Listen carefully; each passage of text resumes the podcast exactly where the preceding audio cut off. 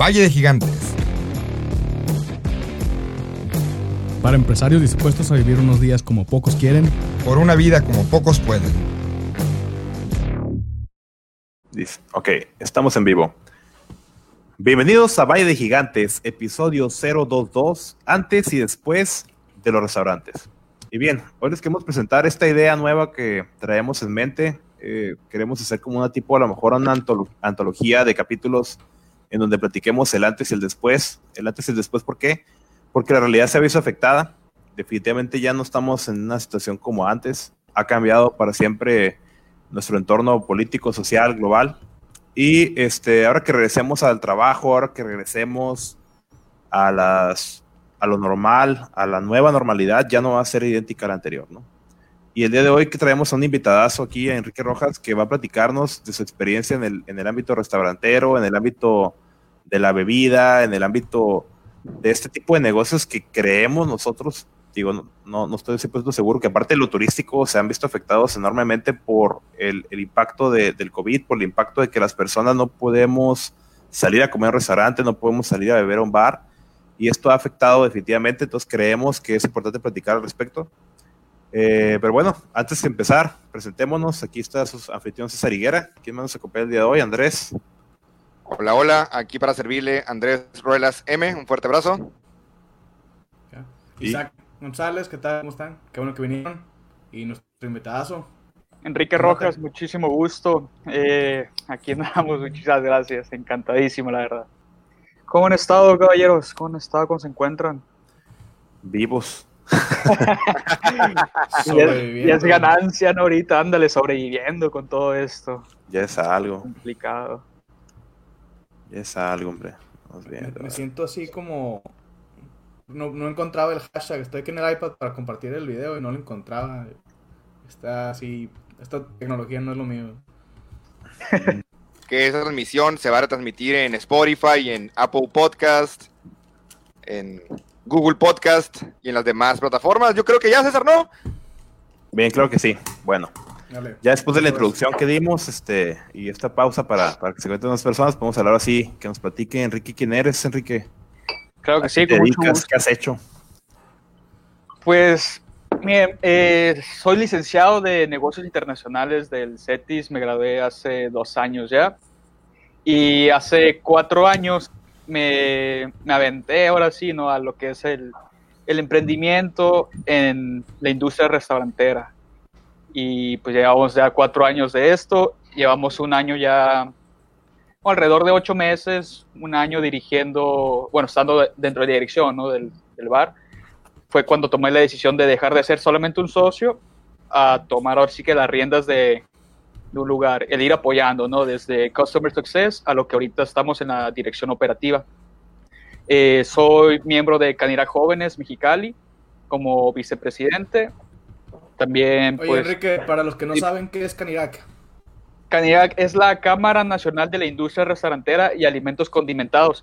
O sea, prácticamente es la representación que, ten- que tenemos nosotros restauranteros ante gobierno, ante cualquier otra, con, con las cámaras, las alianzas que hacemos. Ahora sí que nuestro apoyo, digamos, en ese aspecto.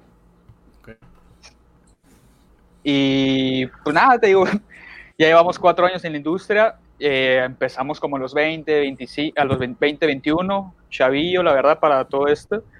Y pues lo que se vino eh, ha sido un reto enorme, sin precedentes, más que nada para mí, ¿no? Que es mi primer, digamos, pandemia, crisis, así que digo, ¿qué hacemos para sobrevivir, no? Ya no para vivir como antes, sino sobrevivir. ¿Qué hacemos para no quebrar? ¿Qué hacemos para seguir a flote, para sacar adelante esto? Que te digo, es algo sin precedentes, es algo que a estas generaciones es algo que apenas nos está pasando y la verdad no tiene nada de comparación con la del 2009, con el H1N1.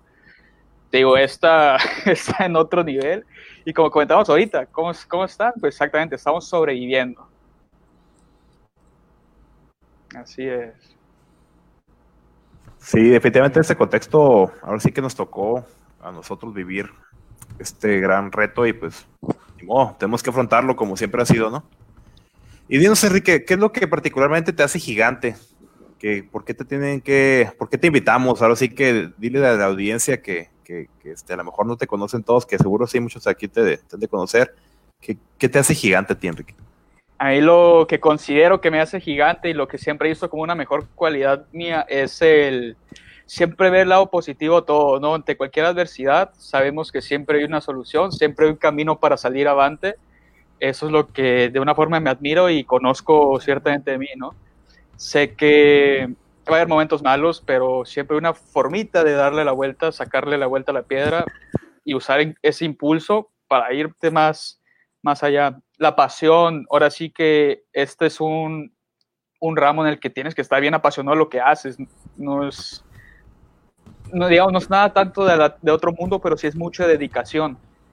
Eso, digamos, es lo que me hace gigante, la pasión que le meto a los proyectos y siempre ver el lado positivo y ver cómo, cómo está adelante. Y también el ver por los demás, ¿no? Lo que algo he visto últimamente es el apoyo y el cariño que, que tengo de parte de mis empleados, que en cualquier momento he estado siempre para ellos es, y todavía sigo estando para ellos, trabajen conmigo, ya no. Eso es algo que, que también me han hecho ver que, que, que admiran de mí, ¿no? Que lo que me hace gigante con otras personas. Qué importante es sentirte validado por las personas que a lo mejor a veces pareciera que más odian al jefe, ¿no? O sea, el, jefe es el que odian, el jefe es el mala onda.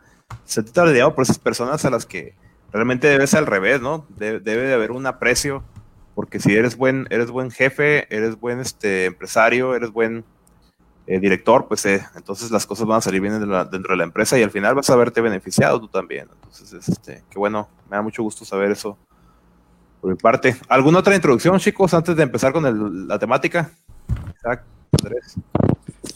Yo quiero eh, también que, que, nos platiques un poquito, este, Enrique, no sé si sea prudente o no, pero a mí no me desenfoqué, déjame, me enfoco otra vez. Bueno, pues sea prudente, pero cuéntanos ahorita un proyecto nuevo, ¿no? En el que andas ahorita también trabajando. No sé si te gustaría compartirnoslo o a lo mejor todavía no está listo para que el mundo se entere, ¿no? No, sí, encantadísimo. De hecho, tenemos varios proyectos en, en marcha actualmente y, digamos, te voy platicar uno que en el que estaba, dos en los que estaba antes, ¿no? Que es el Bings, el Cocktail Bar, en el que ahí estaba administrando todo el cotorreo y pues que tuvimos que cerrar por cuestión de, pues, de esta pandemia. Ten estaba, estábamos a dos semanas de inaugurar una cantina que se llama La Consentida, pero igual por esa situación, pues tuvimos que posponer todo. E igual yo digo, no me gusta decir cancelar planes porque solamente se pospone, ¿no? Se alarga un poquito el plazo, pero va a seguir adelante. No sabemos todavía cuándo eh, certeramente, pero va, va a estar, eso es un hecho. En eso, esos son los dos proyectitos ¿no? que he estado. Y actualmente, como tuvimos que cerrar Bings, y pues como patrón tienes las obligaciones de pagarles el salario, de cumplir con eso cosas y digamos otros otros costos, no otros gastos. Pues dije, pues ¿qué hago? ¿Qué hacemos para sacar adelante la chamba? No, pues okay. me, me analicé y dije, yo puedo tanto hacer tragos y pues con eso siento que igual va a haber demanda, va a haber gente que les guste. Y dije, va, me la juego. Ya vamos a cumplir tres meses en, en la siguiente semana en, en, lo que es la, el delivery de la coctelería. Es okay. algo que, que, ya tenía de la chispita meses, años atrás inclusive, pero pues no me animaba. ¿Por qué? Pues porque estaba en mi zona de confort. Ah, pues estoy aquí en el bar, estoy, uh, no tenía tiempo, no me da el tiempo como para emprender eso. Y pues ahorita con esa adversidad dije, pues ahorita es cuando y hay que darle. Vamos a hacer tragos, coctelería clásica, vamos a meter coctelería famosa aquí en la ciudad, como la que tenemos la alianza con Cranky Mixology y fue como que pues a darle, hay que hacer alianzas, ahorita es cuando en que tenemos que estar unidos, quitarnos el ego, quitarnos el ego que somos pues de que, ah, mejor que tú, eso porque eso pasa mucho con los restaurantes, ¿no? De que, ah, pues esto no me gusta por algo, como que de una forma, no sé por qué, pero en la industria pasa mucho eso. Y igual te digo, es algo humano, pero dijimos, bye, nos quitamos eso, alianzas, unir, todos hay que salir adelante, aquí nadie truena, ese es el claro. hashtag que estamos usando, ¿no? Aquí nadie truena y pues hay que darle. Y es lo que estamos haciendo. Chateau Rosé se llama el proyectillo que, que es de la, del delivery de coctelería. La verdad está yendo muy bien. le tenemos mucha, mucha pasión, mucho cariño y eso es algo que, que les digo que es lo que nos saca avante. Y aquí una pregunta que vamos a mover el tema de los restaurantes. Ya aceptamos, ya aceptaron, ya aceptaste, Enrique, que hay una nueva realidad. Ya estamos a casi tres meses de que este tema de, la pandemia empezó en México, desde diciembre empezó en Asia, se, fue moviendo. Y comentas estas, eh, estas hazañas que el sector restaurantero está haciendo, el sector de la coctelería. ¿Cómo le haces? ¿Cómo le haces, primero que nada, para aceptar esta nueva realidad? Y segundo, a mí, a mí sí me gustaría saber ese tema de la colaboración, porque estos clústeres, como los que nosotros manejamos, que puede que seamos competencia, estas empresas, unidos somos más fuertes, ¿cómo le haces para aceptar de que a esta empresa que había visto como una competencia en los últimos años, voy a tocar la puerta, voy a tener esa humildad de decir, hay que colaborar? Pues, ¿cómo le he hecho, digamos, tanto eso del analizar, del quitar el ego, ha sido trabajos de meses, de años, en el que te autoanalizas, ¿no? Y ves cómo puedes, tú como persona, eh, salir adelante. Y siempre he dicho, tu restaurante, tu negocio es un reflejo tuyo. Y eso, digo, pues si, si yo sé que tengo esa cualidad de quitarme eso, pues hay que ir a, a darle. Ya sabemos que la nueva realidad, desde hace tres meses, se, está esto, pues hay que adaptarnos o morir, porque esa es la realidad. O te adaptas o mueres. Les adelanto un dato. Ya mínimo, seguro, el 5% de los restaurantes en México va a cerrar. El 5%. Ay, de caray. un- de, te digo, hay 600 mil restaurantes. Puede sonar 5 poquito, ¿no? Pero ya que dices, son 600 mil restaurantes, dices, ay, güey, o sea, son 30 mil restaurantes que ya seguros van a cerrar. Y el efecto multiplicador de empleos, ¿no? eh, sin duda, el empleo se estima que sea alrededor de 400 mil empleos que lleguen a cerrar. Y te digo, Mexicali Más de esta industria. son, sin duda, nomás de esa industria, Mexicali son, te digo, son 130 restaurantes afiliados en la Canirac, más o menos, afiliados. Ahora vámonos con los que no están afiliados, las carretitas, lo informal, digamos, ¿no? Sí. Calculamos 300, 300 restaurantes en todo Mexicali. Si cierras 30 mil en todo México, o sea, te quedas con Mexicali sin restaurantes y muchísimas más ciudades. Imagínate, una ciudad sin restaurantes, ¿cómo alimentas a todos? ¿Cómo, cómo creas empleos? es una pérdida, por eso te digo, o te adaptas o te mueres. Tienes que ir buscando cositas cómo salir adelante. Piensa fuera del lugar, piensa fuera del bar, piensa fuera del restaurante. Todo así. Exactamente. Y por eso mismo ese capítulo, ¿no? Porque queríamos hablar con un experto en ese tema. Nosotros pues somos tecnólogos, somos este del área de educación. No, no. María Comemos en restaurantes, obviamente. Nos encanta la comida, así empezó el podcast. empezó en un restaurante, este, pero definitivamente es un tema que del cual estamos eh, ajenos a lo mejor a- por fuera, ¿no? Y, y queremos escucharte, por eso te invitamos. Oye, Enrique, y dinos, a ver, eh, queremos hablar un poco sobre estas nuevas medidas que, que ya están siendo publicadas por el gobierno federal, que hay que tomar en cuenta para, para la nueva realidad, para el nuevo regreso. Dinos, eh, ¿cuáles tomaban ustedes antes o en cuanto, en cuanto al chequeo de los insumos, en cuanto a la, el setup del lugar, las mesas, eh, la entrega a domicilio? ¿Qué, qué- es lo que hacían antes y qué es lo que ahora, en el nuevo después, qué, qué es lo que va a pasar ahora? ¿Qué cambios eh, importantes has visto? Va, sin duda. Digamos, en caso de delivery, en el Bings, igual por ser más de coctelería y todo eso, no teníamos tanto, tanta, tanto mercado, ¿no? Y pues ahí estuvimos batallando, estábamos con una aplicación y no, no se veía, era nula la, entrega a domicilio. En el caso de Península, ah, se movía bastante. Ahí, ahí tuvimos que, tuvieron que hacer algo diferente, ¿no? Hacerlo drive-thru. Es lo que hicieron muchos restaurantes también, de que, oh, pues si es puro delivery, ya no puedo tener comensales adentro, pues voy a hacer un espacio para que la gente llegue en su carro, pida y ahora yo la atiendo, me cobro, pago y todo, literal. No, se adaptaron muy, muy, muy bien. Y pues una de las que están, una de las medidas que estamos haciendo muchos restauranteros, el modificar toda tu área de trabajo. El protocolo Mesa Segura eh, es un poquito extenso, pero es algo muy, muy necesario. Igual son cositas que ya se venían haciendo, como la sanitización, el limpiar todo, quitar manteles, Pero, Oye, Enrique, vamos, ajá, ¿qué es ese protocolo de mesa segura? No lo había escuchado. el protocolo de mesa segura es el protocolo que propone la Canidad para una vez que los restaurantes ya abran, lo implementen y tengamos, puedas darle la confianza al cliente una vez que, que vaya a tu, a tu restaurante. Que si sigues ese ¿Qué es lo que protocolo, pues es lo que, que está muy bien. Digamos, es una sanitización exhaustiva, ¿no?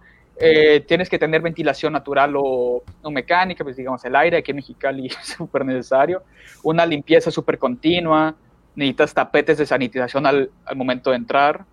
Y dices, pues, eso también, ¿no? La distancia, la distancia que te dicen la sana distancia de 1.5 metros, lo cual también significa que vas a tener que reducir tu, ahora sí que tu cupo. Se estima que ahorita como etapa 1 a un 25% o un 30%. Y digamos, es un arma de doble filo, porque en sí ningún restaurante está diseñado para operar ni a un 75% de lleno.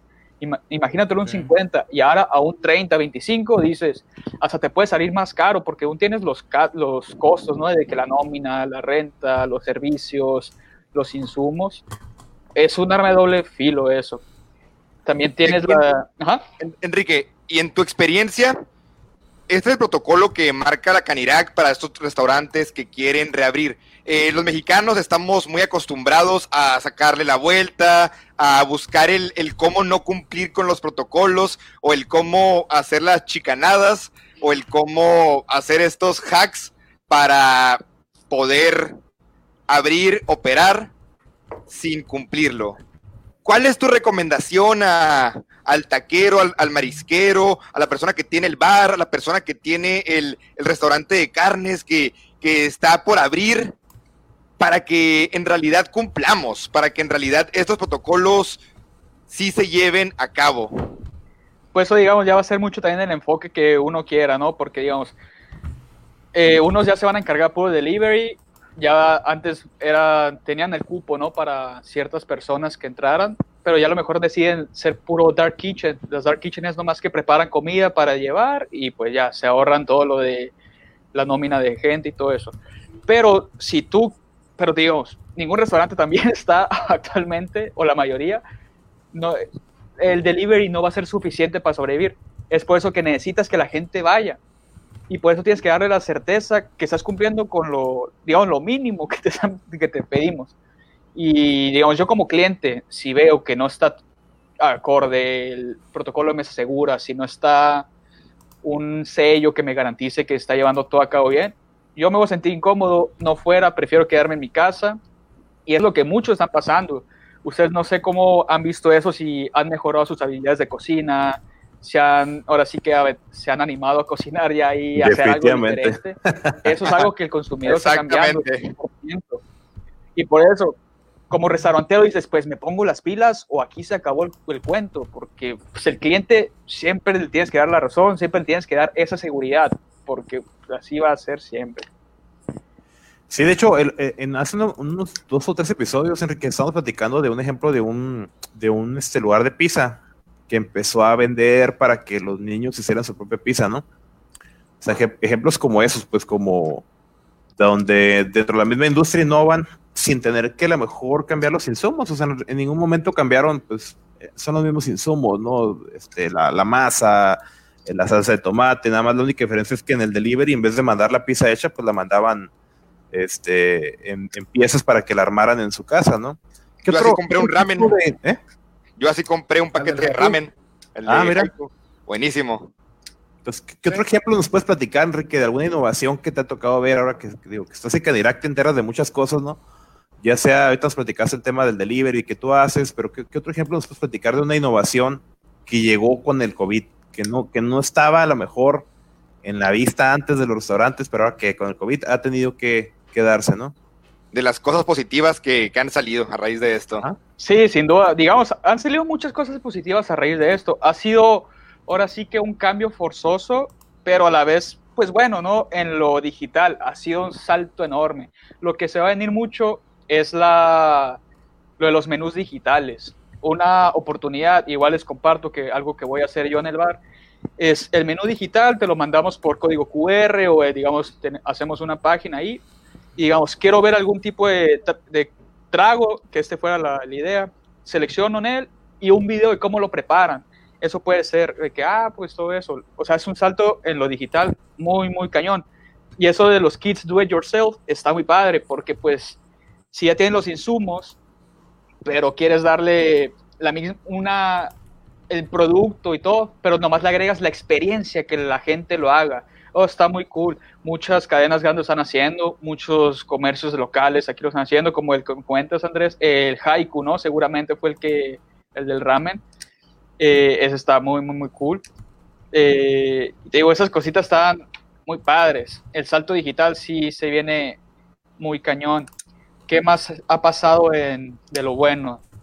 Por ejemplo, ¿cómo hacen este negocio? No voy a decir nombres de negocios, pero hay, en Mexicali hay mucho negocio de tradición. Negocios que tienen 40, 50, 60 años. Estas fondas clásicas que nuestros abuelos, nuestros papás, nuestras mamás iban.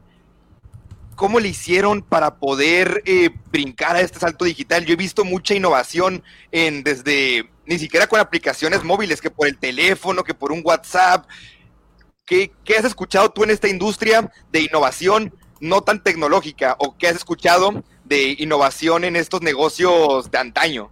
En los negocios tradicionales, pues digamos, he visto que ponen sus, sus ¿cómo se dicen? Sus cartelones con el número de WhatsApp exactamente y de que, ah, pasan el menú y te lo mandan a- ya sea hasta con foto o digamos de forma digital. Y ya pues, ah, quiero esto, lo pides, ah, súper, pásale y paga y te lo llevamos y todo eso. Digo, sí, es lo que como, como comentas, son negocios de antaño que van poquito trazados, pero se están, se están acomodando como pueden, pues. Eso es lo que está pasando muchísimo. ¿Y qué es lo que piensas que, que va a ser la mayoría? Digo, obviamente van a adaptar este protocolo como de, de mesa segura que propone Irak, pero ¿tú qué es lo que piensas que va a ser la mayoría de los, de los restaurantes? ¿Se van a quedar con el esquema de delivery que está ahorita?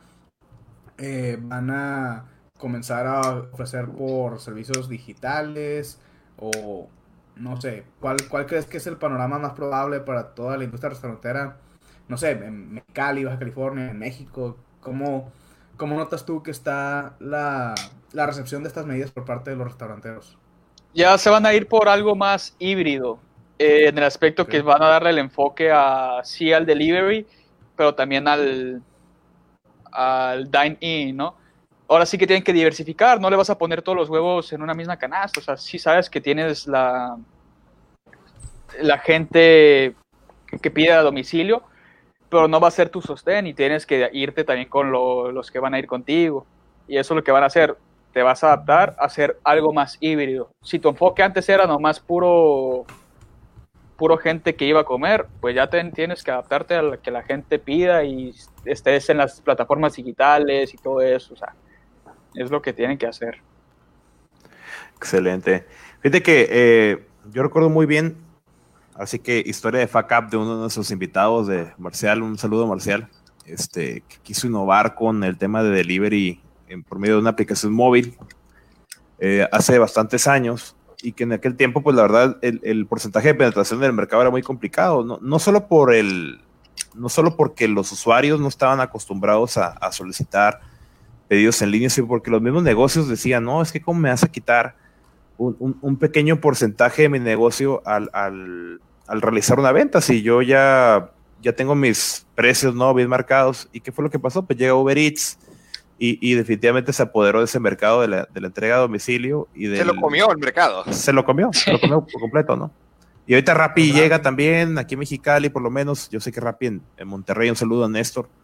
Rappi en Monterrey, en Ciudad de México es otro rollo, ¿no? Allá este, ya tiene muchos años, o más bien tiene mucho tiempo, mucha penetración, pero aquí en Mexicali Uber, Uber Eats era el, el rey, este, y a pesar de eso, Rappi sí ha empezado a acaparar un poquito el mercado y ahora los hemos visto un poquito más, este, más, fia- más fiados. Pero, ¿qué fue lo que pasó con el COVID? Yo me di cuenta que con el COVID, la cantidad de restaurantes que teníamos en, en, en Uber Eats y en Rappi se incrementó increíblemente. O sea, es fue un tema Tremendo, tremendo. Tremendo. Sin duda, Pero otra cosa sí. de la que quiero hablar, aparte de eso, Enrique, si me permites, es el tema de la experiencia del restaurante, ¿no? Eso es algo que no vamos a poder suplir jamás. No es lo mismo Decir, yo voy a Extraño, comer nada más por el sabor.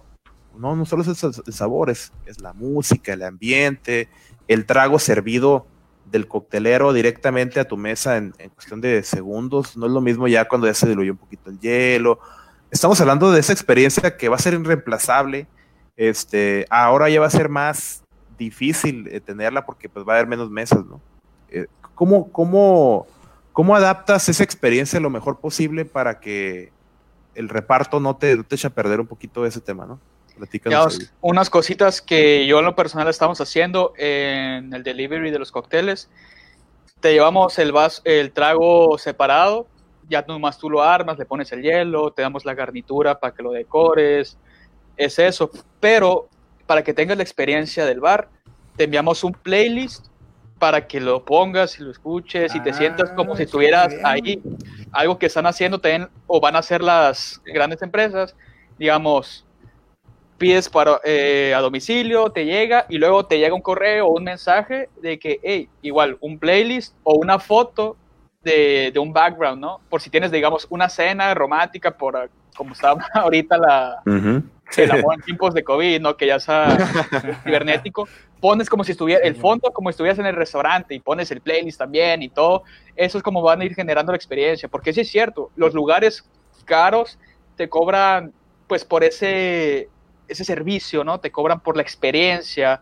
Algo muy cierto que comentaste, algo cool de eso también es que llegas, pides tu trago y te lo terminan en la mesa y todo así, es lo padre, ¿no? Le tomas el, Ujú. el story y pues ya no se va por tanto. Y después lo que nosotros también estamos haciendo, tú interactúas con tu trago porque de una forma tienes como que te pica, ¿no? Ves eso y dije, ah, si hubiera cool yo aprender a hacer ese trago y ya pues nosotros te damos la facilidad de que tengas todo, nomás tú lo vertes, le echas el hielo, decoras y tienes toda la experiencia así y es lo que tenemos que hacer. Tienes que llevar el restaurante, tienes que llevar el bar a la comodidad de la casa de tu cliente.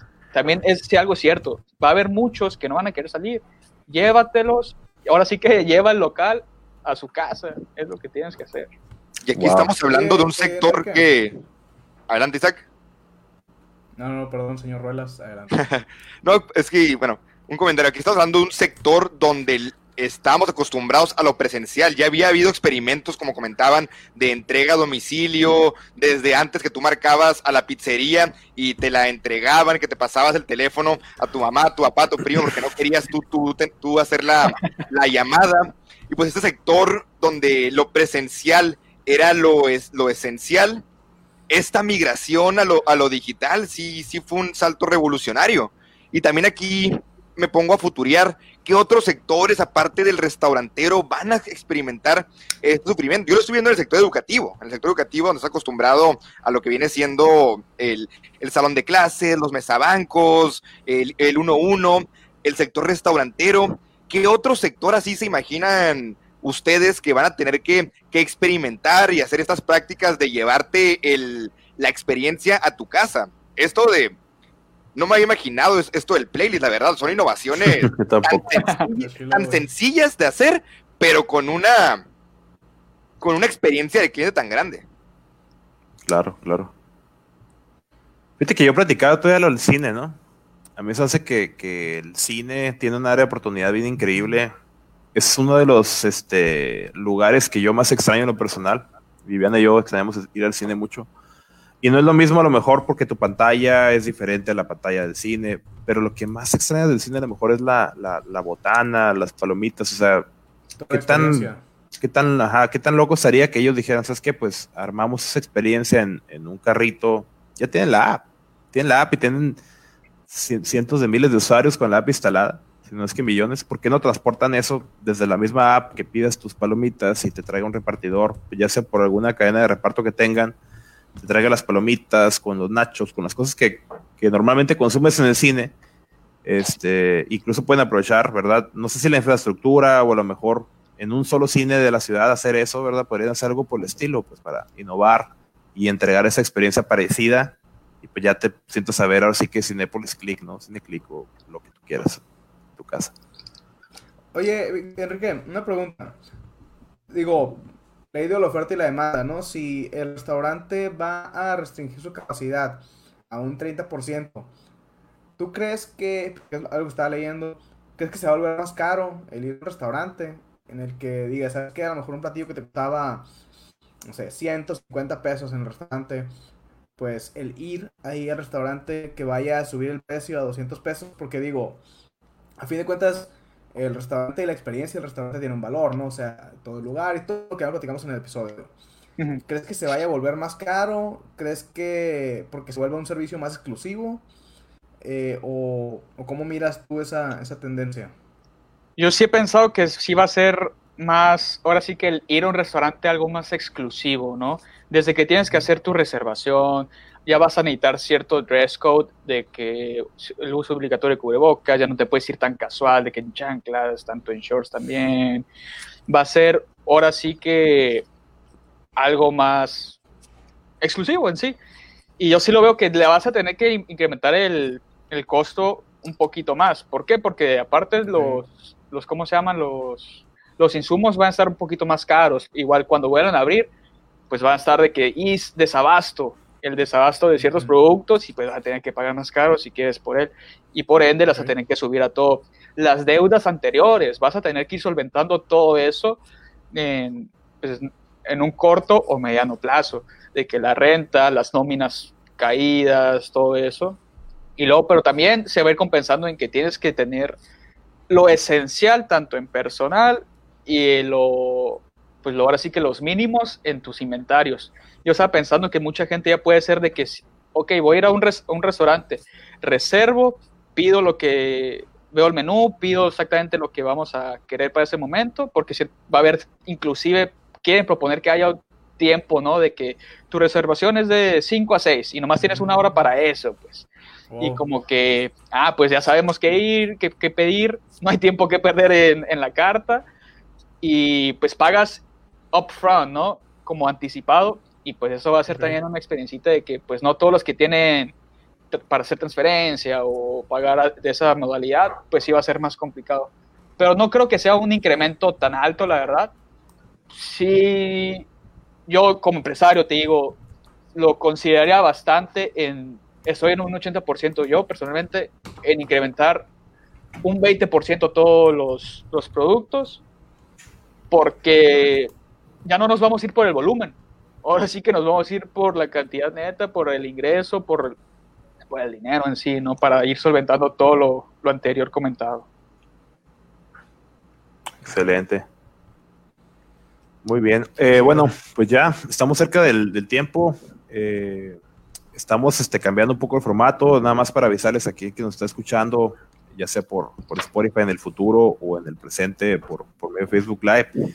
Eh, estamos cambiando un poco el formato, hacerlo un poco más corto, todos los viernes, sin excepción a las 7, por mientras pase lo del COVID, va a seguir siendo en vivo.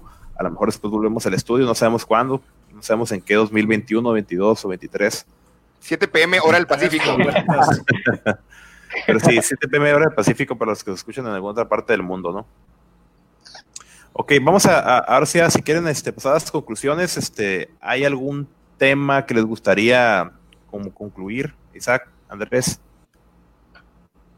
¿alguna conclusión general? Pues, ya tengo la cámara yo, eh, a mí me- yo creo que a mí me gustaría concluir en, en el tema de, de innovar o morir y creo que pues aquí Enrique no nos va a dejar mentir. Eh, y de hecho estoy viendo unas que otras preguntas, ahorita las vemos en la sección de comentarios y pues creo que todos los restaurantes esperamos que les esté sirviendo la, la plática aquí de, del invitadazo que tenemos, del gigante que nos acompaña para pues llenarse de ideas y analizar un poquito más el ambiente en el que están para que vayan ya planeando la, esta transición porque digo si bien estamos todavía en plena contingencia sanitaria y en plena crisis eh, de salud pues viene una, una crisis económica después de esta, de esta ola así que es momento de que ya la vayan planeando cómo van a subir esa ola Sí, exactamente. Andrés, ¿quieres Hola. comentar algo? Sí, para mí la conclusión van en, en dos áreas. Eh, la primera, que aquí en el sector restaurantero, este tipo de, de innovaciones, no tenemos que irnos a lo altamente tecnológico, no tenemos que irnos a tener la, la mejor aplicación, la más bonita. Yo lo resumiría en dos partes. En primero hay que aprovechar lo que ya existe, muchas plataformas que ya existen, ver cómo las montamos y la, y la, la segunda sería cómo replicar estas experiencias. Desde algo tan sencillo como comentan la música, yo recibí, por ejemplo, una carta eh, de un restaurante local que, que, consumí, una carta muy bonita donde te explicaba el contexto de la comida, te explicaba el concepto, te explicaba cómo cocinarla, te explicaba la situación que estás viviendo y así empatizas. Y eso es una innovación porque te hace que sigas consumiendo, te hace que empatices con ese restaurante o con esta empresa y eso te lleva a seguir consumiendo, lo que significa que esta empresa en algún futuro le, le va a ir eh, mejor. Así que a todos los, los, que nos escuchan, todos los gigantes, no solo el sector restaurantero, sino algún sector, hay que hacer ese análisis de qué pequeños detalles pueden generar este mayor impacto. Okay. Yo me quería con una conclusión que, que va, va más allá de lo que está escuchando un va más allá de lo que podemos hacer nosotros como empresarios en nuestro sector y con nuestra empresa. También tenemos la oportunidad de hacer una nueva empresa. Eh, en el 2008 se decía que con la crisis pasada, la crisis de la burbuja financiera que hubo en el 2008, de las constructoras y de, las, de los hogares, nacieron nuevas empresas, nuevas industrias que no habíamos visto antes. ¿no? Y a lo mejor esta es la oportunidad de que volteemos a nuevas oportunidades y no solamente pensemos en la empresa que teníamos, sino que pensemos en a lo mejor abrir una nueva empresa. Si quiebra una, tenemos la oportunidad de abrir otra. Esos empresarios que, que decías, este, Sarato Enrique, ese 5% que, que va a tener que cerrar, van a seguir siendo empresarios. Su ADN no va a cambiar por, por una empresa que cerró. Eh, hay muchas cosas más que hacer a futuro y creo yo que es momento de apostarle a nuevas, nuevas industrias probablemente, ¿no? Sin duda, exactamente lo que comentas, el ADN del empresario, ¿no? Las ganas que tenemos siempre, es algo de admirar y más, yo admiro mucho la gente que está emprendiendo ahorita en esos momentos, ¿no? Con toda la incertidumbre, pero pues ahorita están saliendo muchas ideas y como dices, se están saliendo bastantes cositas que dices, wow, Qué, qué, loco y qué padre que mucha gente está tomando la decisión de eso, está apoyando. Igual quiero agradecer a toda la gente que, que ha tomado la iniciativa, ¿no? De las campañas que están haciendo del apoyo a Mexicali, el Blue Trend. Ahora sí que la participación ciudadana para apoyar a los afectados, tanto los empresarios locales, apoyar a los hospitales, todo eso, es mucho de reconocer y, y de respetar y admirar más que nada. Definitivamente. Un saludo a Apoyo Mexicali, a Nutriendo Héroes, que otros movimientos, todos estos movimientos que andan aquí. ¿Verdad? Un saludo y el, el mayor aprecio hacia ellos. Ahora sí vamos a leer los comentarios antes de despedirnos, este, para mandar saludos también a quien, quien por aquí nos hizo ya sus comentarios. Ah, este, mira quién se presentó. Ándale, nada más. Comentarios vivo. El saludos número uno, Alfredo Morales. Sí que léelos tú, Isaac, para que quede la costumbre de antes. Sí, tú, Isaac, eres el, el lector oficial. Vámonos. el vocero. Ok, va. Entonces, eh, Saludos a aquí Alfredo Morales que se presentó, ya era hora, estaba a punto de perder por, por faltas. Bueno, también saludos también aquí a Sergio Zamora, eh, te está saludando a ti Andrés, donde lo conozcas él. Eh... Al teacher Sergio, un, un tipazo, un, un, excelente maestro de inglés, súper recomendado sus, sus cursos, sus capacitaciones, así que eh, teacher Sergio, recomendadísimo quien quiera aprender inglés. Ahí está, quien quiera está en su Facebook, ¿no? Saludos también a Néstor, ya lo mencionamos hace rato. Saludos hasta Monterrey, al Valle Gigantes que hay en Monterrey, ¿no? También tenemos saludos para Aníbal. Aníbal que ya ha estado también aquí en nuestros, en nuestro episodio, nuestros episodios y en donde grabamos en, fase cero, ¿no? Hay uno de los emprendimientos de, Aníbal. Saludos a... Este, este, este léelo tú, Ruelas. Saludos a mi madre, Sal Rosy Martínez de Ruelas. Saludos, mamá. Fan de, las, fans de, de Valle Gigantes. Aquí hay una pregunta. Que, a ver, un comentario que nos hacía Héctor Flores. Héctor Flores, ajá, exactamente. Estamos acostumbrados a ir a pasar un, rat, un buen rato a un, a un restaurante, pues así es, Héctor. Sin eh, duda. Digo, ya lo, lo, extrañamos. Yo creo que es de las cosas que más extrañamos eh, en esta en esta contingencia, el no poder ir y sentarte un rato, porque si bien puedes pedir en muchos lugares, pues también las vienes aquí a la casa y te quedas en tu casa, no estás con todo el fin, ¿no? Eh, a Katia, tenemos una pregunta, yo creo que esta va para ti, este, Enrique. Dice, ver. salud chicos, ¿cuáles serían las ventajas o desventajas económicas de transitar a experiencias do it yourself? ¿Hay alguna manera de hacerlo rentable? Sin duda, digamos, ventajas, pues es el que te tienes que adaptar o, o no hacer nada, ¿no? Digamos, la resiliencia que uno tiene como empresario y como, como empresa, digamos. Desventaja, yo le veo muy poca.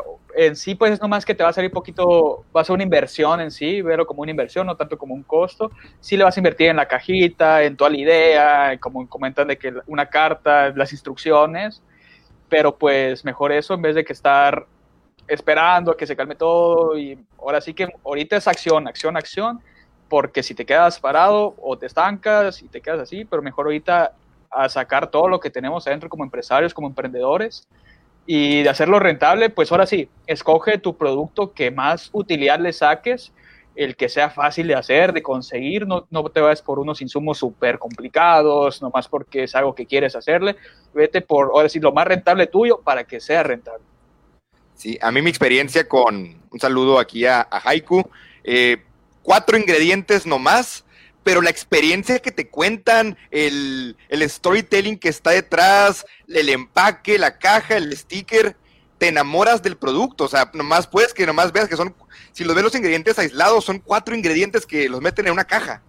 Y te, y te dicen cómo, cómo hacerlo. Pero toda esa historia que te cuentan, yo la verdad, y, eh, me tocó hacer este ramen, no me quedó obviamente como, como el haiku, pero lo disfruté tanto el seguir estas, estas instrucciones, los pasos, conviví con la familia. La verdad, esto de do it yourself, eh, encantado con eso. De hecho, otra ventaja fuera eso, porque el do it yourself hasta te, te gana, te ganó eso. Y ya una vez que está abierto, y voy a regresar, vamos a ver, a compararlo, si me quedó igual de bueno, o si puedo mejorarlo, o hasta me quedó mejor, ¿no? Eso es algo, una ventaja que también que, que, que sale del do it yourself, te ganas todo eso. Y también quisiera comentar el, hay que apoyar todo eso lo local, ¿no? Eh, porque, digamos, 2009 fue muy fuerte, aquí lo que se espera es que el 30% del PIB del factor del sector restaurantero se caiga, una, un retroceso del 30%. Es enorme lo que va a pasar. Y hay que apoyar a los comercios locales. Aquí en Mexicali, pues conocemos muchos empresarios, conocemos gente que tiene un, un restaurante, una fonda, una taquería. No nos cuesta nada una vez a la semana ir con él, con uno una semana, uno con otro. Pero ahorita la unión que tenemos como cachanillas es lo que nos va a sacar adelante. Definitivamente. Y, y, y, qué bueno, y qué bueno por el restaurante aquel que se da cuenta que, que este el, el, usuario, el cliente que no lo puede hacer igual que el restaurante, porque eso significa que hay una clave secreta que, que solo el restaurante tiene, que es la forma de hacer las cosas, ¿no? Pero pues Sin sí, duda. eso es un punto. Ah, saludos a mi mamá y también me mandó saludos a mi mamá. Ah, mira, bien, saludos. Falta, Mira, falta, la, falta tu mamá, ¿qué pasó, Isaac? Ahorita te mando un WhatsApp con... Saludos también aquí a Luis Pablo Zúñiga Torres, que está saludando aquí a César y Andrés. Saludos también a Miguel. Ah, Miguel, ¿qué tal, Miguel? ¿Cómo andas? Aquí el equipo Garage. Y... Así es, un equipazo. También saludos eh, a Ramón Vidales. Ah, saludos. saludos a los tres gigantes. Ramón, me suena. Y creo que son todos los saludos que tenemos ahorita en los comentarios en vivo, ¿no? Entonces, pues César, dale con el outro. Muy bien, pues sí, ya para despedirnos nada más, este, recordarle las redes sociales de Valle Gigantes, nos pueden encontrar como ahorita nos están viendo aquí desde Facebook, en Facebook de Valle Gigantes, en Instagram también como Valle Gigantes, a mí pueden encontrar como César Higuera C. ¿A ti, Isaac? encontrar como Isaac AGH, Isaac con doble A como debe ser. A mí como Andrés Ruelas M en Instagram y en Twitter. ¿Y a nuestro invitado? A mí, Enrique Ro en Facebook, Rojas y Ortiz en Instagram y en Twitter. Excelente, pues este, con eso finalizamos el podcast del día de hoy. Gracias a todos los que nos estuvieron sintonizando por, por Facebook Live, eh, a los que nos están escuchando por Spotify.